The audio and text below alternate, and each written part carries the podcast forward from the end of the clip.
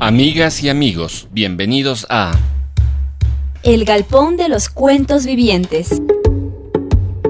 Espacio de encuentro para autores, editoriales y todos los amantes de la lectura. El Galpón de los Cuentos Vivientes. Ahora en su nueva casa, Radio Voz Andina Internacional. El Galpón de los Cuentos Vivientes ya está aquí.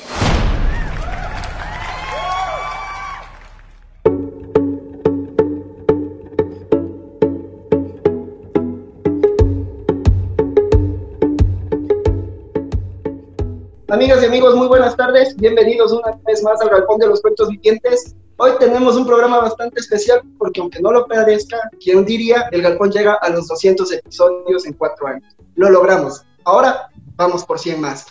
Para mí es un gran honor, un gusto inmenso compartir, aunque sea esta charla virtual, con un poeta muy importante para la poesía contemporánea del Ecuador, como es Roy Sigüenza, y también con Fausto Rivera Llanes, con quien ya hablamos en un programa anterior. A los amigos que vieron ese programa, gracias por vernos. Me acompaña hoy Anaí. Gracias, Anaí, por estar con nosotros otra vez. Bienvenidos todos. Hola, Marcelo. Gracias por la invitación. Igual, muchas gracias por todo lo que dices y, eh, por supuesto, por la invitación. Hola, Anaí. Mucho gusto. Bueno, creo que vamos a hablar de algo que está salido del horno, por así decirlo, que es justamente el libro Habilidad con los caballos. Entonces, un poco coméntenos em, cómo surge todo este proyecto, un poco Fausto, que tú que has estado liderando a partir de la editorial. Claro, Anaí. Hola, Anaí, disculpa. Em, bueno, el proyecto surge por un interés y una admiración profunda al trabajo de Roy un trabajo que ha sido muy sostenido, cada vez, eh, con, cada vez que publicaba algo nos generaba mayor inquietud, mayor sorpresa. Entonces, eh, eh, el interés básicamente surge por la admiración que se tiene tanto a la obra de Roy como a, a, Roy como no solo como poeta, sino como una figura cultural, en la medida en que también es gestor cultural, ha, trabajado en libros sobre, sobre, sobre su provincia, sobre su cantón concretamente, Portobelo, y siempre ha estado también tejiendo diálogos con, con el arte contemporáneo. Eso ha sido algo que me, que me interesa mucho. Entonces, eh, bueno, esta, esta figura también tan, tan grande eh, hizo que finalmente coincidiera que este año fueran los 30 años de, desde que publicó su primer libro de poesía que se llama Cabeza Quemada. Así que en la última feria del libro de Quito, que fue en diciembre, me parece, noviembre, diciembre, nos juntamos, nos encontramos más bien, le hice una propuesta de, publicarle toda su poesía reunida, que no le llamamos poesía definitiva ni completa, porque es todo un, todo un proceso que no, no concluye. Y Roy aceptó gustoso, entonces nos pusimos en el trabajo de de, investigar toda su obra, porque si bien Roy ha sido muy prolífico, muy eh, ha tenido mucha continuidad en cuanto a su escritura, sus libros no se encontraban en bibliotecas, no se, no se encontraban más bien en librerías. En bibliotecas que había, no en todas, pero no había en librerías. Se había descontinuado muchas de sus ediciones iniciales y la más reciente era una edición chilena en Sinosargo, que no teníamos acceso acá en el país. Entonces, nada, pues nos resultaba bastante injusto que este poeta tan significativo para la lírica ecuatoriana y para nuestras vidas, porque su poesía definitivamente nos atraviesa en diferentes niveles, eh, nos parecía injusto que no podamos contar con una edición local a la altura de, de, todo lo que ha hecho Roy. Así que así surgió Habilidad con los Caballos, que recopila ocho, ocho de sus poemarios, incluido eh, la poesía inédita que él ha escrito en el último año.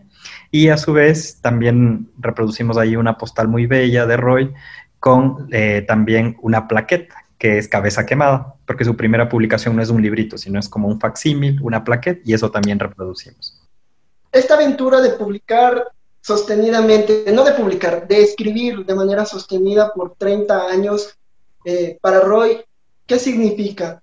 me, refiero a que dos años después aparezco yo en, este mundo, Masco, y en el colegio, en la escuela, mejor dicho, eh, mi madre pues me leyó un fragmentito de, de ese plaquete que es Cabeza Quemada de Roy Sigüenza. Entonces, mira, me, acabo de acordar eso porque conversando con mi madre, mi madre decía, yo te leí un pequeño fragmento de ese plaquete que más o menos termina con relacionado al camello, ¿sí? No, no he leído completo ese plaquete, pero termina con ese verso. Entonces, ahí recordé que Roy Sigüenza ha estado presente, si se quiere, un poco antes de este diálogo. Roy, en tu poesía se encuentran elementos bastante significativos, la noche, el caballo, el agua. ¿Por qué tomar estos elementos que se morfolizan como la palabra para volverlos poesía? A ver, ¿qué te diré? Primero que los padres hacen lo que quieran con los hijos, ya verás. este, no tengo eh, una respuesta eh, consciente, eh, lúcida, conceptual, si tú quieras, para poder explicar los contenidos temáticos de mi trabajo creativo, de mi trabajo poético. Pero ciertamente han persistido temas como la noche, el cuerpo, el agua, eh, el viaje, entre otros, ¿no? Bueno, también la muerte es una constante, porque vida sin muerte no es ni una cosa ni es otra. Ah, habrá que mm, eh, un poco responsabilizar de esta búsqueda, si les pareciera, a los críticos, incluso a los psicólogos, no sé, pero eh, todo aquello tiene que ver con un universo, eh, si tú quieres, entre comillas, más bien prohibido, un universo ah, en donde la, lo que podríamos llamar fluido o fluidez es eh, constante.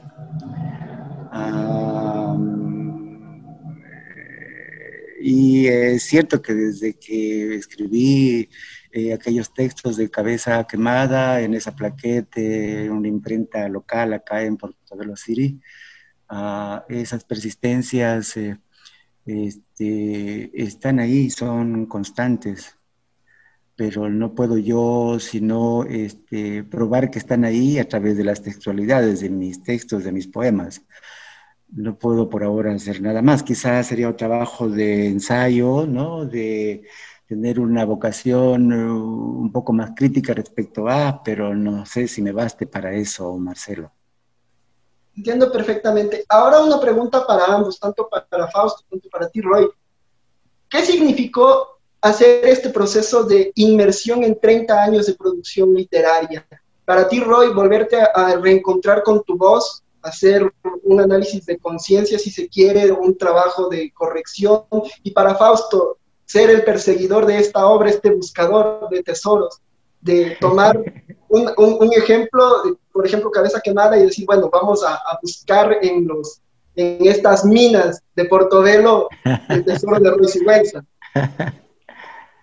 ¿Quién te responde? ¿Primero Fausto o yo? Fausto. ¿Cómo gustan? ¿Fausto? ¿Roy? Ah, tú, tú danos a elegir porque aquí nos vamos a, nos vamos a confundir. Adelante, Roy, te escuchamos. Sí, bueno, yo pienso que hay una fluidez eh, desde el inicio, como ya te lo cité, lo mencioné antes. No soy de las personas que eh, racionaliza in extremis eh, una vocación por un libro eh, generalmente eh, los, libros que he publicado, incluyendo la paquete, son libros sueltos que tienen, y al final, al principio y al final de la lectura, encuentras una unidad más allá de lo puramente temático, no lo puramente poético, pero ciertamente no actúo yo con una eh, posición previa y luego despliego, compongo, redacto el texto generalmente en 30 eh, años de escritura, no sé si sea una persistencia un poco loca, porque acuérdate que, por ejemplo, en el caso de Rambo, 19, 20 años fue suficiente. Yo no sé, esta, esta contigüidad, esta continuidad en la escritura de la poesía es otra cosa, aparte también de ser poesía, es decir, quizá un espacio vital eh, elaborar un espacio vital, si bien verbal, donde puedas respirar. creo que por ahí también eh, puede ser lo que acabo de decir una respuesta. Eh, no sé cuál otra pregunta era, perdóname Marcelo. ¿Cómo, ¿Cómo te sientes tú al volverte a encontrar con tu obra? Si sientes alguna... Y yo, a mí siempre me alegra. Eh, cada vez que publico, soy muy festivo con lo que he publicado. Tanto es así que en algún momento cuando publicaron en Cuenca, por iniciativa generosa eh, de Cristóbal Zapata y el Efraín Cuchucho Jara, que era presidente de la Casa de la Cultura de la SUAY. Cuando llegué y me mostraron el librito publicado, bueno, yo salté y había una amiga mía, una eh, poeta, no me acuerdo ahorita justamente el nombre, que dijo, bueno, que no había visto una persona tan contenta con un libro nuevo en las manos. Eh, eh, ahora la experiencia con Severo eh, ha sido generadora de mucha alegría porque han sido delicados, han sido sensibles, han sido muy estimulantes, si tú quieres, responsables de un proceso editorial un poco más coherente, muy cuidado inclusive en el área de la publicidad, si tú quieres, cosa que yo realmente no la había vivido. Estoy viviendo con ellos experiencias sumamente novedosas, hasta de recibir un pago por mi trabajo. Entonces tú comprenderás eh, esa alegría, aunque todavía no tengo el libro en las manos, yo la vengo aplazando ya tres, cuatro días, que es bastante. Ya mismo, ya mismo.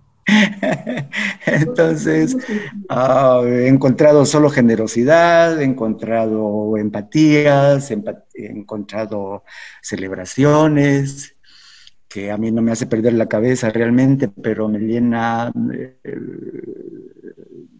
bueno, decir, eh, lo que he escrito eh, finalmente ha tenido consecuencias. Yo, uno escribe sin pensar a veces en esas consecuencias, ¿no? Porque puedo ser anulado completamente. Vos sabes, la historia de la literatura nuestra es un poco eso.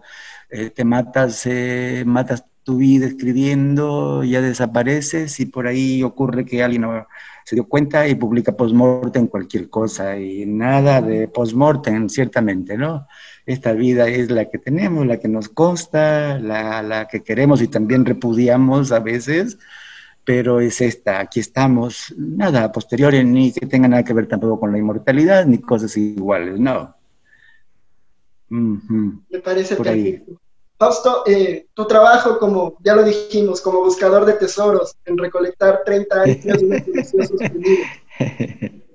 eh, algo nomás que quería acotar es que esta, y que me olvidé decir desde el inicio, es que esta es una coedición entre Severo Editorial y la USFQ Press que ya lo dijiste, ¿no? Pero yo quería insistir en, la, en el agradecimiento a, esta institución, sí, porque la pandemia nos golpeó a todos y nuestra necedad de poder tener un libro físico, que a la vez sea un homenaje también a Roy, eh, nos hizo buscar alternativas, ¿no? Y golpear varias puertas. Y la USFQ, muy generosa, a través de Andrea Narajo, que es su editora, eh, se sumó sin dudarlo a este proyecto y por eso podemos tener esta maravilla del libro que son como, son como 250 ah. páginas que les contaba. Reproduce esta, una postal con este poema ya sideral, tan, tan canónico, pero en el buen sentido, y, y el cabeza quemada que les decía. Ah. Entonces... Y, y, claro, entonces sí, lo que dices fue básicamente eso, fue, un allá, fue, fue como un trabajo más de arqueología de ir tras los rastros, tras, tras, tras los rumores de ciertos libros que, que, Roy había publicado, pero que era imposible encontrar, pero que nos llegaban eh, de diferentes maneras. Nos llegaban a través de, de, mensajes de texto, a través de correo, llegaban dispersos y llegaban justo en momentos tan particulares, ya sea porque estábamos amando, deseando, pensando, lo que fuera. Es decir, eh, en el prólogo que escribe María Auxiliadora Valladares, algo que es tan, tan ejemplar de, rescatar de ahí, entre todas las maravillas que dice, es que Roy construye una suerte de, aparato mitológico en el cual él funda cosas, eh, recrea universos eh, y nosotros nos vemos absolutamente identificados con él, a pesar de que no nos conozcamos o de que no nos hayamos conocido, porque la experiencia del amor se repite, ¿no? En algunas circunstancias y Roy es capaz de, haber generado eh, una experiencia de lectura que pueda atravesarnos a, todos y a todas. Entonces, de alguna forma eso nos ha hermandado y ha hecho que tengamos esta, como esta pulsión para, para al menos desde nuestro caso, para seguir buscando todo lo que él ha hecho y, y, nada, pues en esa búsqueda nos encontramos con amigos que nos facilitaron libros de él, nos encontramos con bibliotecas como la del Centro Cultural Benjamín Carreón, que es muy completa, en la cual encontramos la mayor cantidad de libros que después, eh, libros que están ahora acá incluidos. Y el gesto básicamente de poder reproducir esta primera publicación es que ya no existe. Hay, como, habrá en unas tres bibliotecas esto, que es muy artesanal además. Y queríamos como preservar esa memoria también, que es una memoria muy afectiva por el tipo de material, por el tipo de trabajo. Roy mismo hizo esto en una imprenta de su pueblo. Entonces también queríamos como que esto perdure, pero no en ese sentido fosilizado, ¿no? Sino eh, que perdure como algo que lo puedas manipular, palpar, desgastar, pero que lo tengas. ¿no? Que, renazca continuamente. Exacto. Bueno, empezamos a recorrer este camino a, paso firme, a paso elegante, como los caballos de, de Doma. Pero vamos con nuestro primer break musical aquí en el Japón de los Cuentos Vivientes. Ya regresamos junto a Roy Sigüenza, nuestro primer año.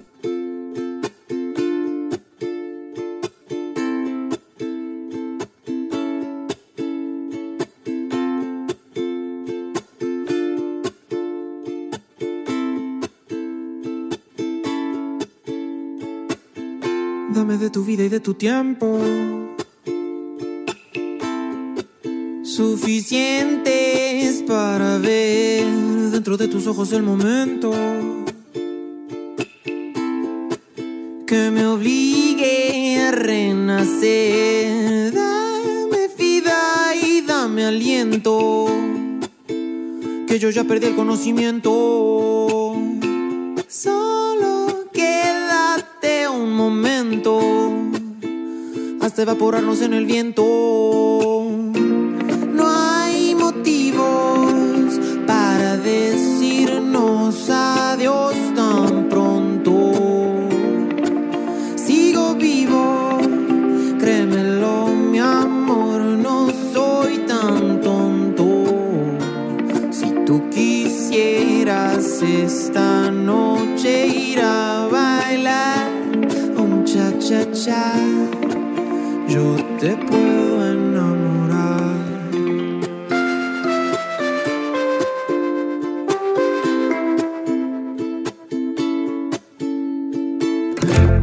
De tu vida y de tu tiempo.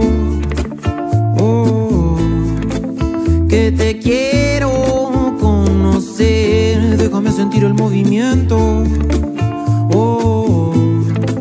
de tu cuerpo al florecer. Dame vida y dame aliento, que yo ya perdí el conocimiento.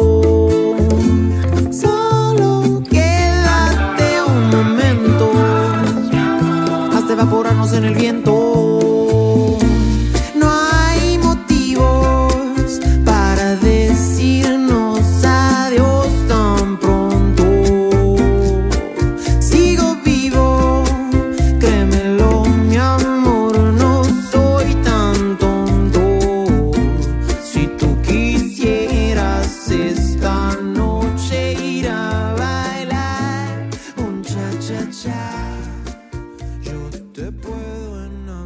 Continuamos en esta plática aquí en el galpón, celebrando nuestro episodio número 200. ¿Quién diría?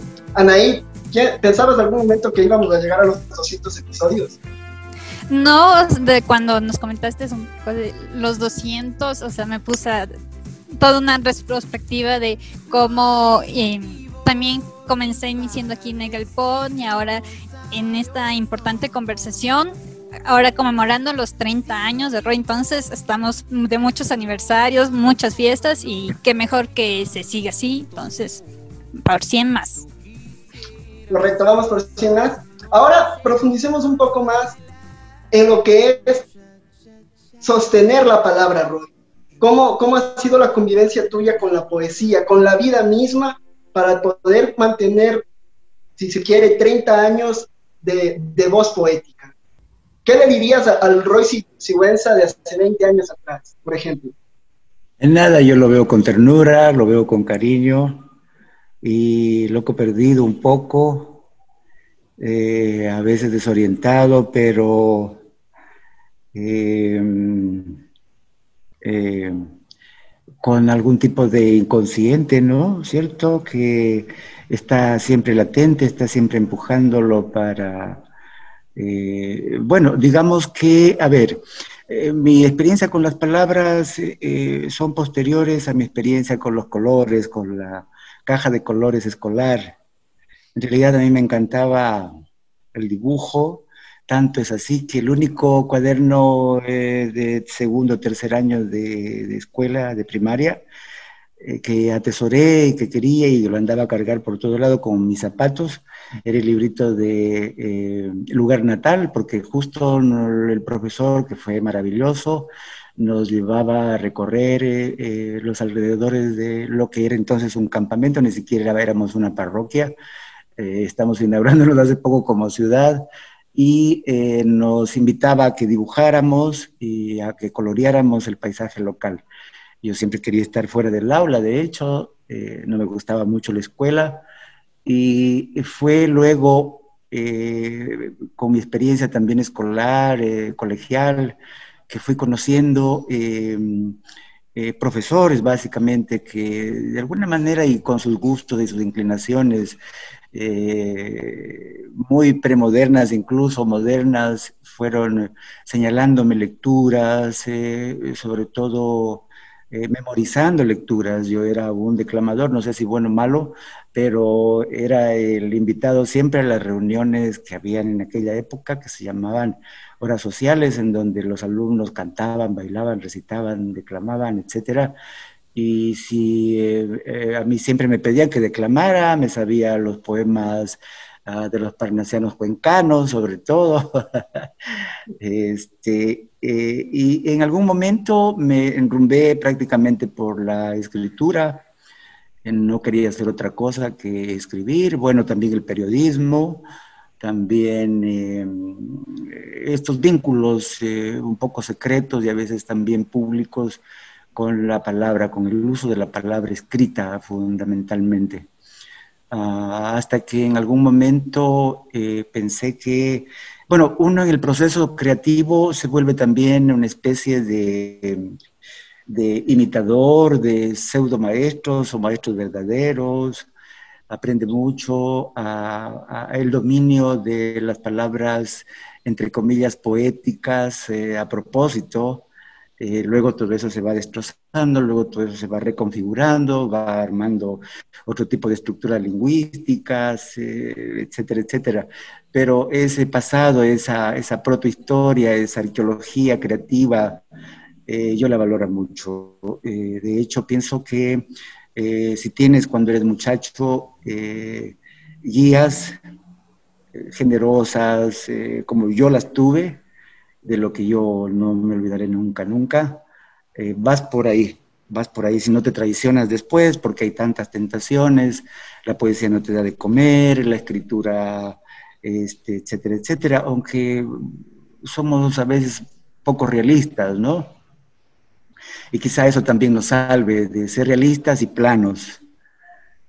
Eh, eh, bueno, las lecturas, la participación pasión de, es básico, ¿no? Lectura de ensayo, lectura de crítica, lectura de, teoría, lectura de filósofos, eh, participar del arte, inmiscuirte en exposiciones, ser parte de un concierto, eh, etcétera, etcétera. Eh, creo que es imposible que participando de ese paisaje no te contagies, no sabes siquiera la hora en que eso pasó, como ahora eh, que nos estamos librando de este bicho que nos maltrata tanto, pero esa, eh, ¿qué te digo? Esos contagios eh, generan, generan, generan arte, generan poesía, diría, ¿no? Sí, me parece que son poemas, los poemas que he escrito, en eso, de eso estoy bastante convencido.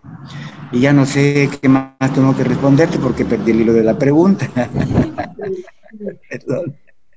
Roy, eh, coméntanos un poco, nos mencionabas que has tenido como maestros, ¿con cuáles han sido, digamos, estos escritores que te involucraron a, escribir poesía, decir, yo quiero como que también imitar sus voces para crear la mía? Eh, te cuento, este Portobelo tiene unos antecedentes muy extraños en el contexto de la historia de mi país.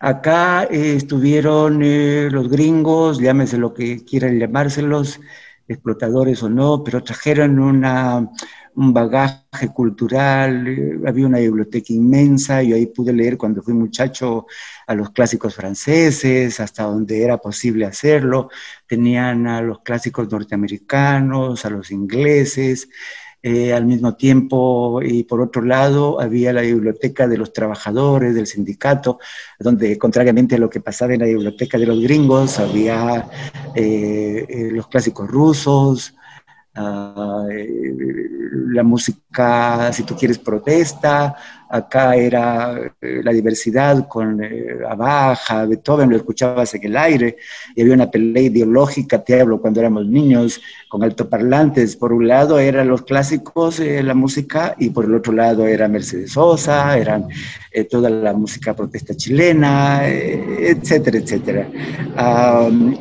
yo creo que un contexto cultural que estimulaba también el teatro, la participación de los niños, el acercamiento al cine, teníamos cine, no había cine en la provincia, nosotros ya lo teníamos, saber que puedes meterte a una sala inmensa y ver ese mundo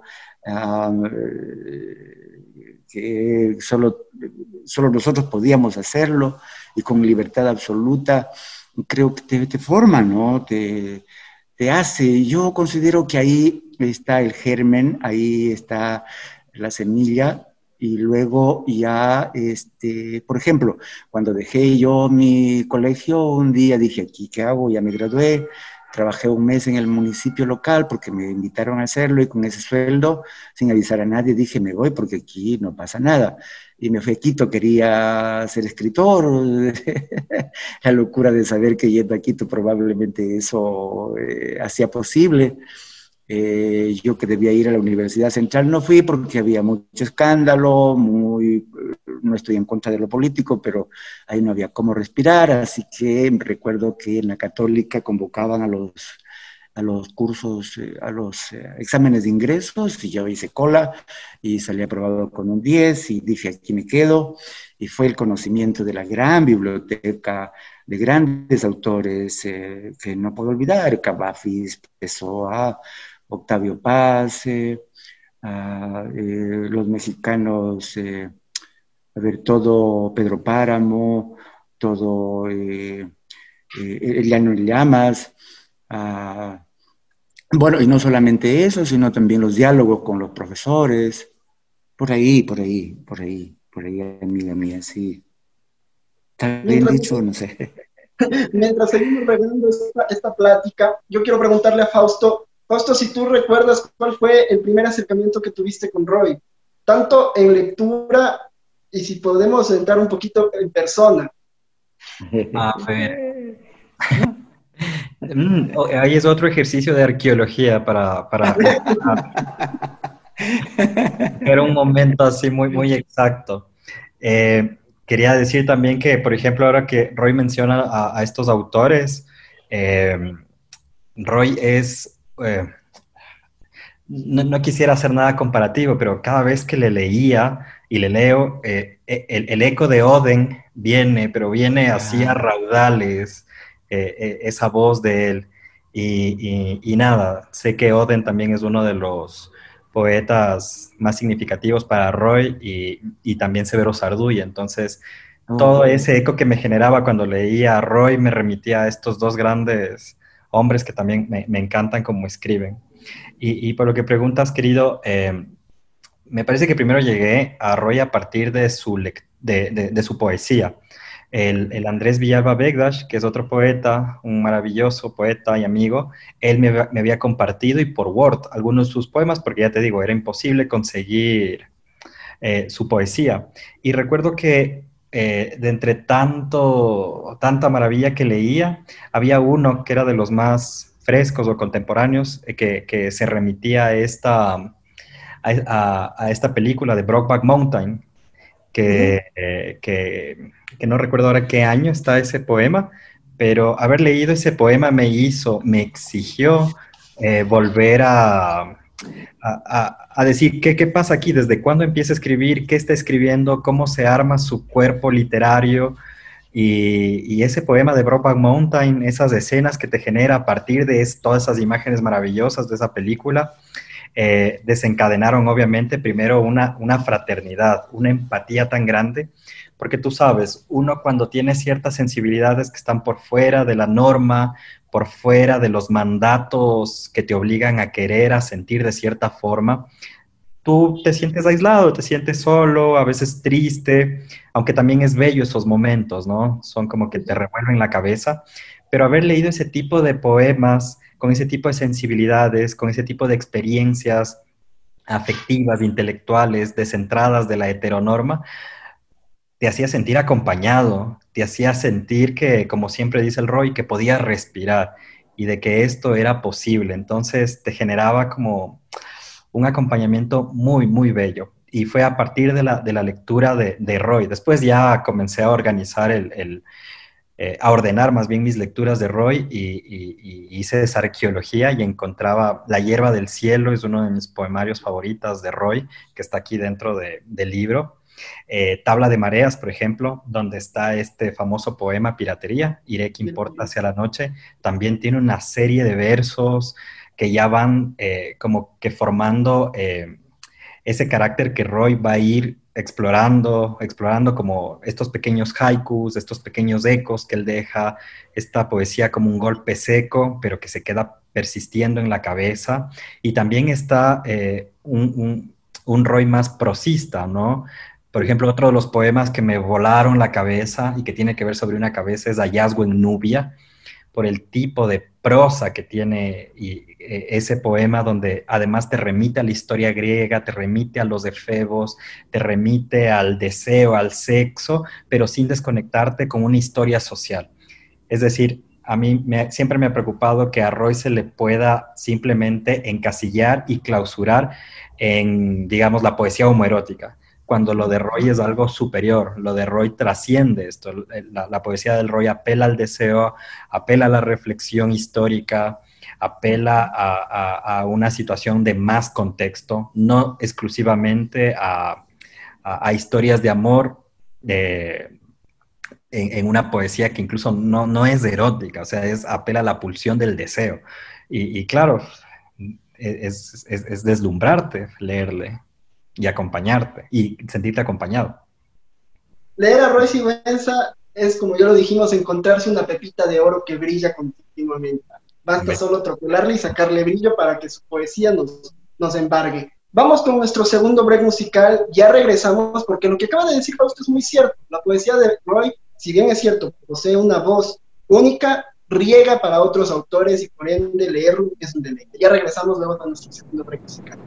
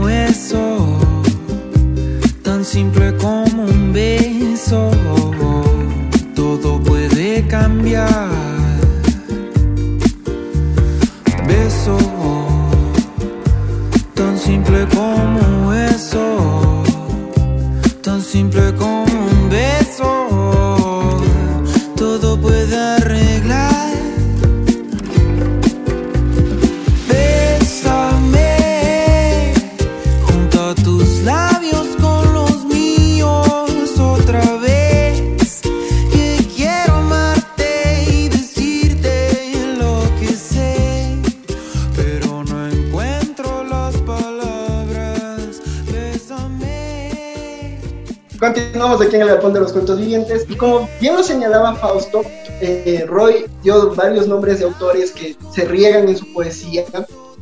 El viaje, por ejemplo, es uno de, de los elementos que, su, que en su prosa, que en su poesía, en su lenguaje poético Roy trabaja mucho. Está, por ejemplo, la voz de Cavafis.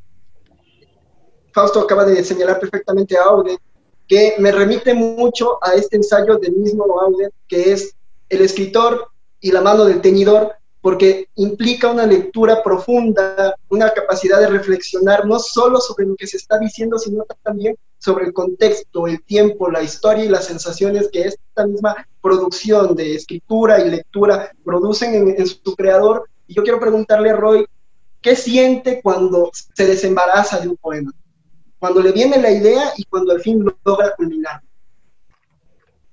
Yo siempre cuando eh, doy por concluido un texto, que generalmente ocurre, aunque a veces pasa algún tiempo hasta que eh, puedo decir que el texto está terminado, a, no conceder a la cabeza la posibilidad de un triunfalismo fácil, gratuito, pero tampoco dificultoso ni atrabiliario, porque Ah, llega un momento eh, que no sé cómo llamarlo, eh, que ya no te permiten ni, ni, ir para adelante ni para atrás. entonces, eh, sabes que el texto está principiado y terminado, está concluido.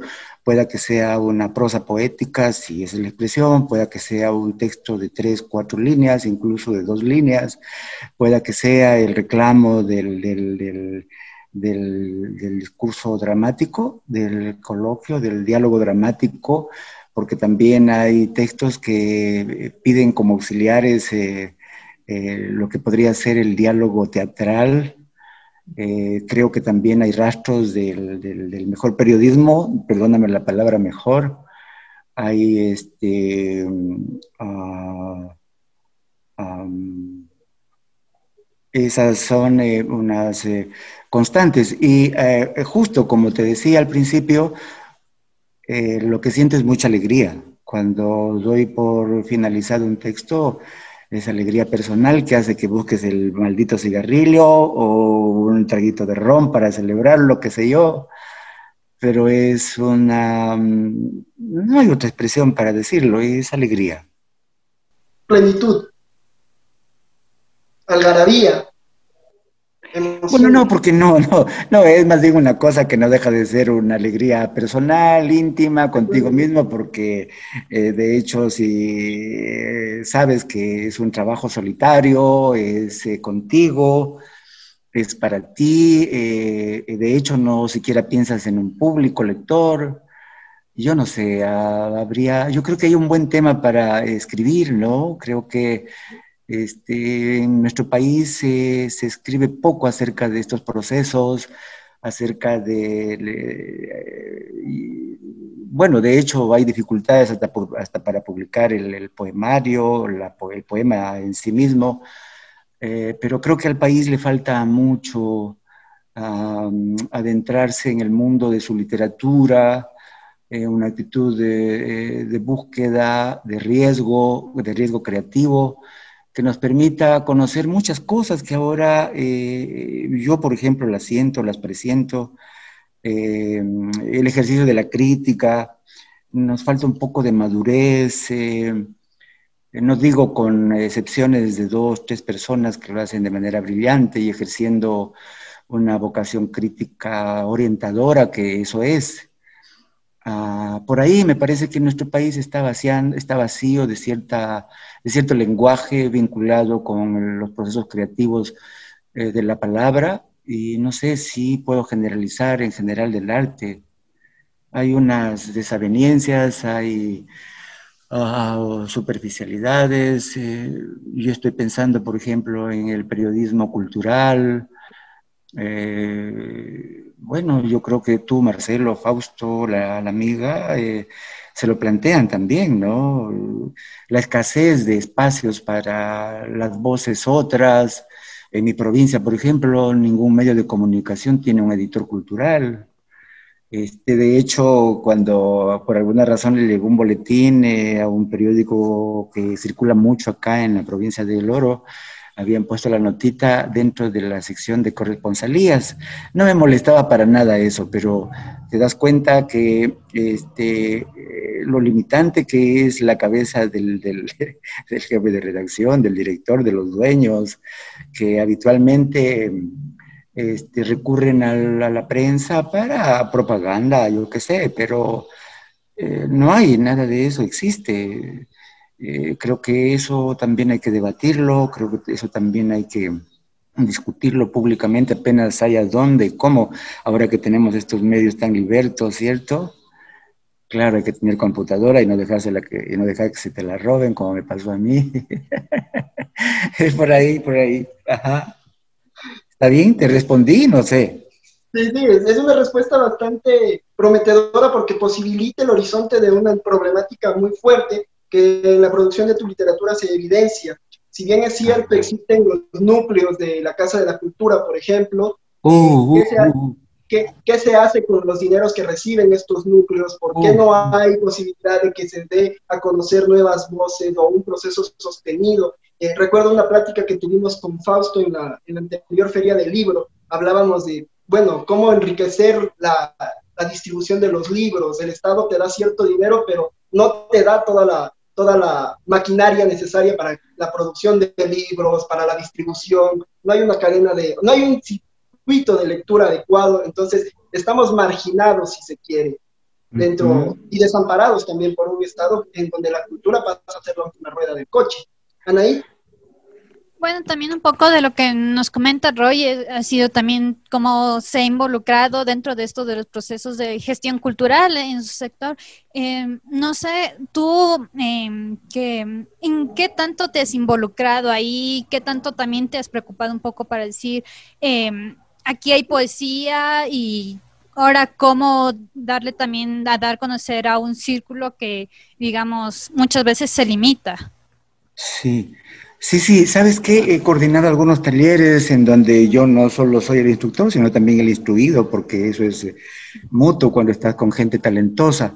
En eh, mi sector, que es el que conozco con más nitidez, eh, parte de Cuenca, donde claro hay toda una tradición institucional, histórica, cultural. acá lo que más hay es talento, la gente brilla, pero qué dificultoso para que el alcalde entienda, para que el concejal este, este tolere un discurso eh, medianamente racional y medianamente brillante. Qué pena que la Casa de la Cultura sea o se haya convertido en un mercado cualquiera, que es lo que pasa en la provincia del Oro este, donde un señor que fue político, eh, etcétera, etcétera, creyó que lo mismo podía hacer acá y con las mismas trampas y armas gana una elección y ahí hay un montón de gente que no sabemos qué están haciendo. Mientras uno ve la desesperación, entre comillas, porque también eh, lo asimilas, ¿no? Eh, del primer librito de poesía de una persona competente que no sabe dónde ni cómo publicar los concursos de poesía, los concursos de narrativa, si alguna vez tuvieron algún tipo de apogeo, desaparecidos. Hay una vulgaridad extremada, infiltrada ahí, considerando que eso es arte y cultura popular. Eso no es nada en absoluto, eso es un despilfarro de recursos. Ah, y creo que, discúlpenme si me he desviado completamente, pero mi experiencia como gestor, claro, yo he, conseguido este, cosas eh, pero porque, bueno, soportas, comprendes, sabes inmiscuirte, eh, eres un animalito nocturno, etcétera, etcétera pero para la gran mayoría de la gente es un problema. Este, su talento es invalidado inmediatamente por la torpeza del político, por la torpeza del alcalde, por la torpeza del presidente de la Casa de la Cultura, por la torpeza del prefecto, ¿no? Que no tienen este, esa sensibilidad cierta, verdadera de apertura, ¿no? Pero contra todo eso tenemos que este, todo eso tenemos que afrontarlo y en estos eh, espacios, como dije antes, decirlos, eh, ponerlos en claro, aprovechándolos de cualquier manera, porque hay verdades que no las puedes decir porque te cae encima un palo, una piedra, una descalificación, te botan del empleo, a mí todo eso me ha pasado. O sea que son 30 años también de sobrevivencia, pero que está bien, son cosas que hay que hacer, si a uno le interesan, hay que afrontarlas y no tener miedo realmente, ¿no? no, Discúlpeme si esto suena a consejos, pero por ahí, por ahí. Es comprensible todo lo que dice Roy. Vamos entrando ya a la recta final del programa de hoy. ¿Quién diría que el tiempo vuela pronto cuando estamos hablando de temas bellísimos como es la poesía reunida de Roy, el trabajo que ha hecho? Pero vamos con nuestro último break musical y ya regresamos para empezar a cerrar un poco esta plática que ha sido como llevar de la rienda a un caballo mejor dicho, el caballo nos ha llevado. Ya regresamos. El caballo chúcaro también.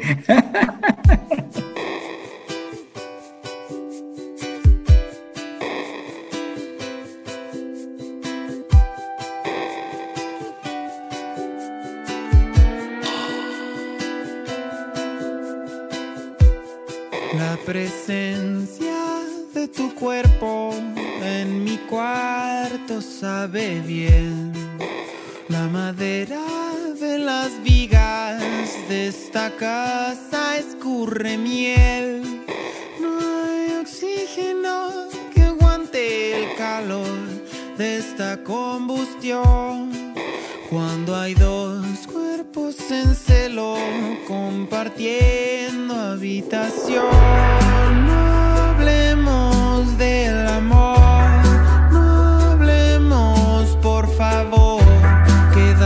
quieto un momento. Quiero escuchar tu corazón.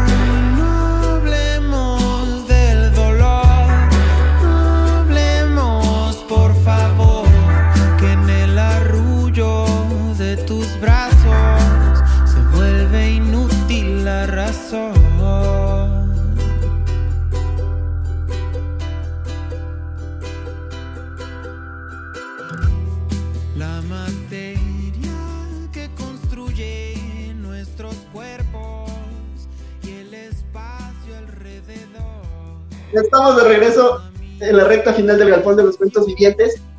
Y gracias al trabajo de gestor, de instructor y también de aprendiz de Roy Sigüenza en varios de sus talleres, por ejemplo, eh, Isa Aguilar Jarame, le mandamos un saludo, fue alumna de Roy Sigüenza en uno de sus talleres y de ahí nació uno de sus poemarios. Con M. de Montes escribe Mojigata.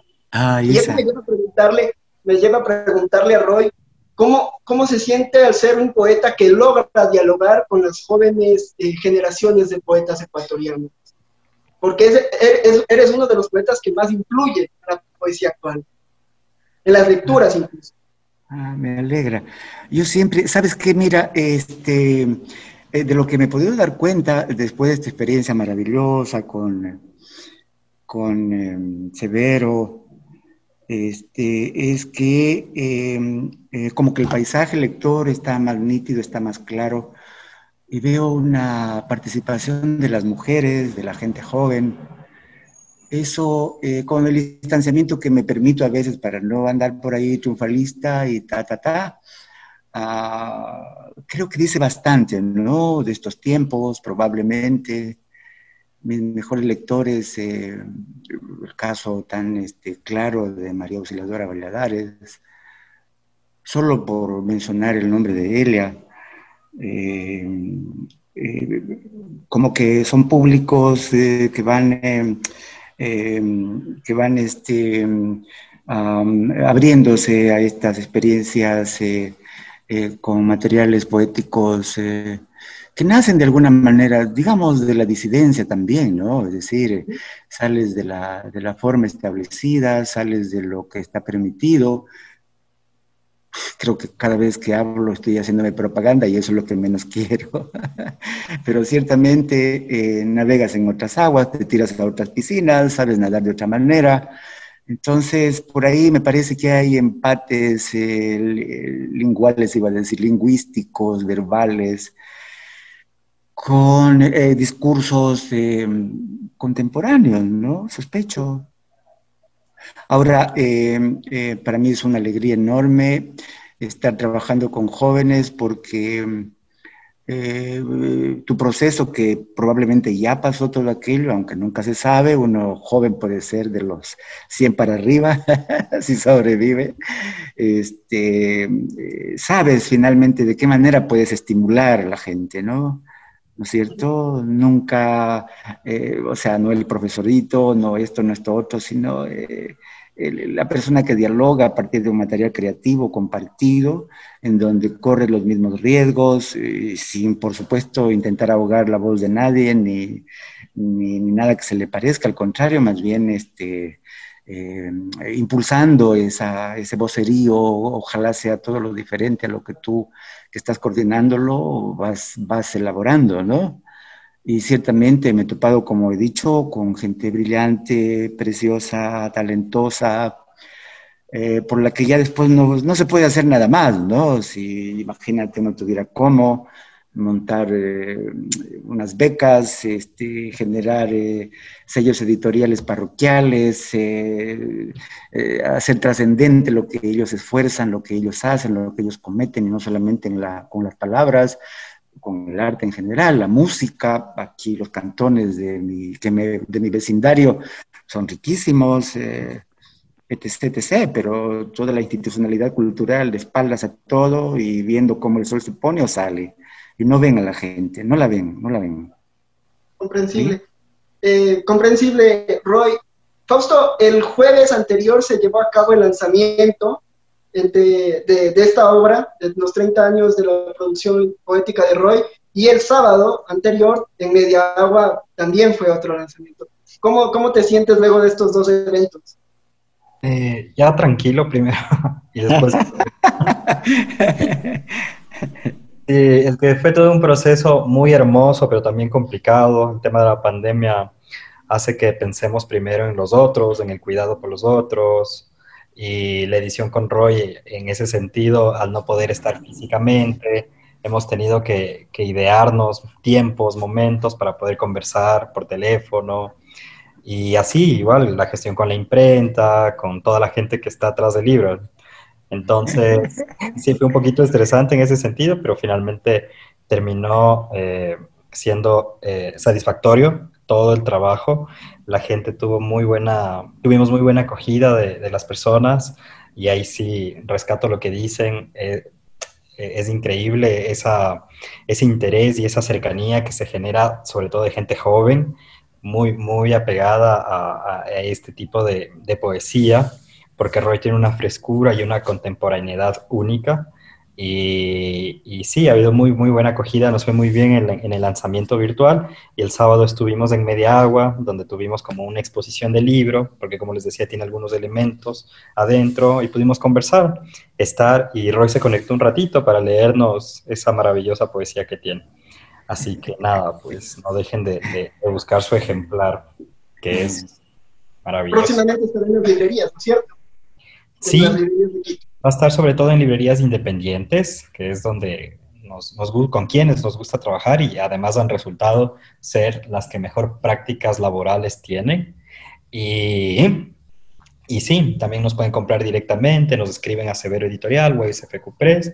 Y si están en Quito, les dejamos sin ningún tipo de recargo. Si están afuera del país, nos ideamos como para que no se encarezca el costo. Así que eso, pues esperemos que, que que, puedan tener pronto este, este libro que, que, sumergirse en una experiencia única, corporal, emocional, intelectual.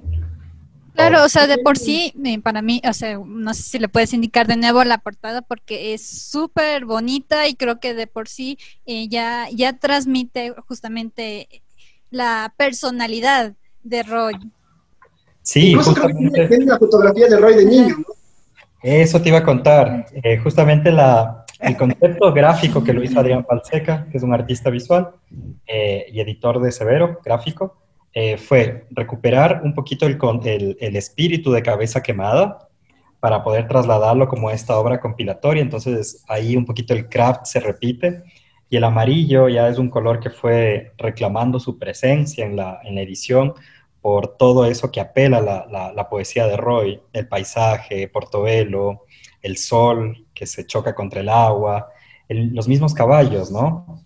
Y para añadirle ahí un gesto más biográfico, por decirlo así, hablamos con Roy para ver una fotografía de él y nos compartió esta hermosa fotografía de cuando tenía 5 o 6 años, me parece, está bailando lo que puede ser un mambo. Sí, sí, Con una chaquetita de espejo rojo, me parece que me dijo.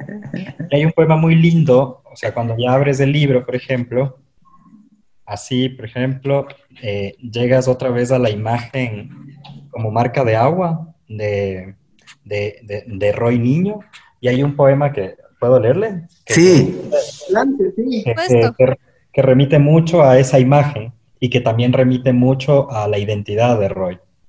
Y, y, se llama, bueno, no tengo ahorita el nombre acá de cómo es el poema, pero les voy a leer. Dice, de pequeño ya me revelaba. ¿Qué vieron mis padres en mí? ¿Un traidor? No sé. No me importaba entonces. Yo hice de mí mismo un héroe. Nadie conocía mi cantar de gesta. Solo, a tientas, perdido a veces con mi poca edad, busqué y hallé otros cuerpos, con los que me tendí y gocé de la rosa desnuda del mundo. Entonces, es un poema maravilloso.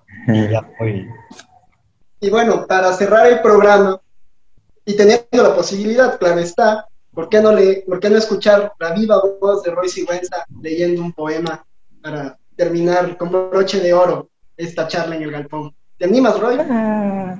Bueno, galponeros, muchas gracias por esta invitación. Eh, ha sido grato.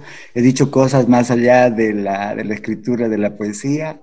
Eh, pero necesarias. Yo creo que hay que decirlas más todavía porque si no nos van a inundar y nos van a ahogar y nos van a hacer perder la cabeza. Quemar la cabeza. Yo creo que este, considerando el lugar y todo lo demás donde estoy, es acá en la parte alta de la provincia del Oro. Eh, yo digo La Loma, La Loma City. Eh, voy a leerles un textito que recoge eh, una serie de, biografías de pueblitos que en algún momento alimentaron la mente de cuando fui niño y que se llama Apuntes de viaje a Nurdu. La vía plateada del tiempo descansa en la lejanía una canción barata en la radio del bus que me lleva a Nurdu, la ciudad más antigua de la tierra. Allá tienen dioses más benignos que los nuestros. Escuchan todo lo que se les dice y obran. Dicen que ayudan a devolver las cosas a su lugar. Ojalá puedan con mi corazón. El tiempo es una barrita de chocolate que masticamos para entretenernos en cada estacionamiento. Pasamos. Mulunkai, el pueblito de los malabaristas con sus hombres y mujeres de vida irada todos aficionados a la desnudez y decir claro, hablan en agua, no están cartografiados. Pasamos, Soapacá, en una colina, ahora que es la noche, muy arriba parpadean hachones de luz. De día es el bosque de payanchillos lo que arde.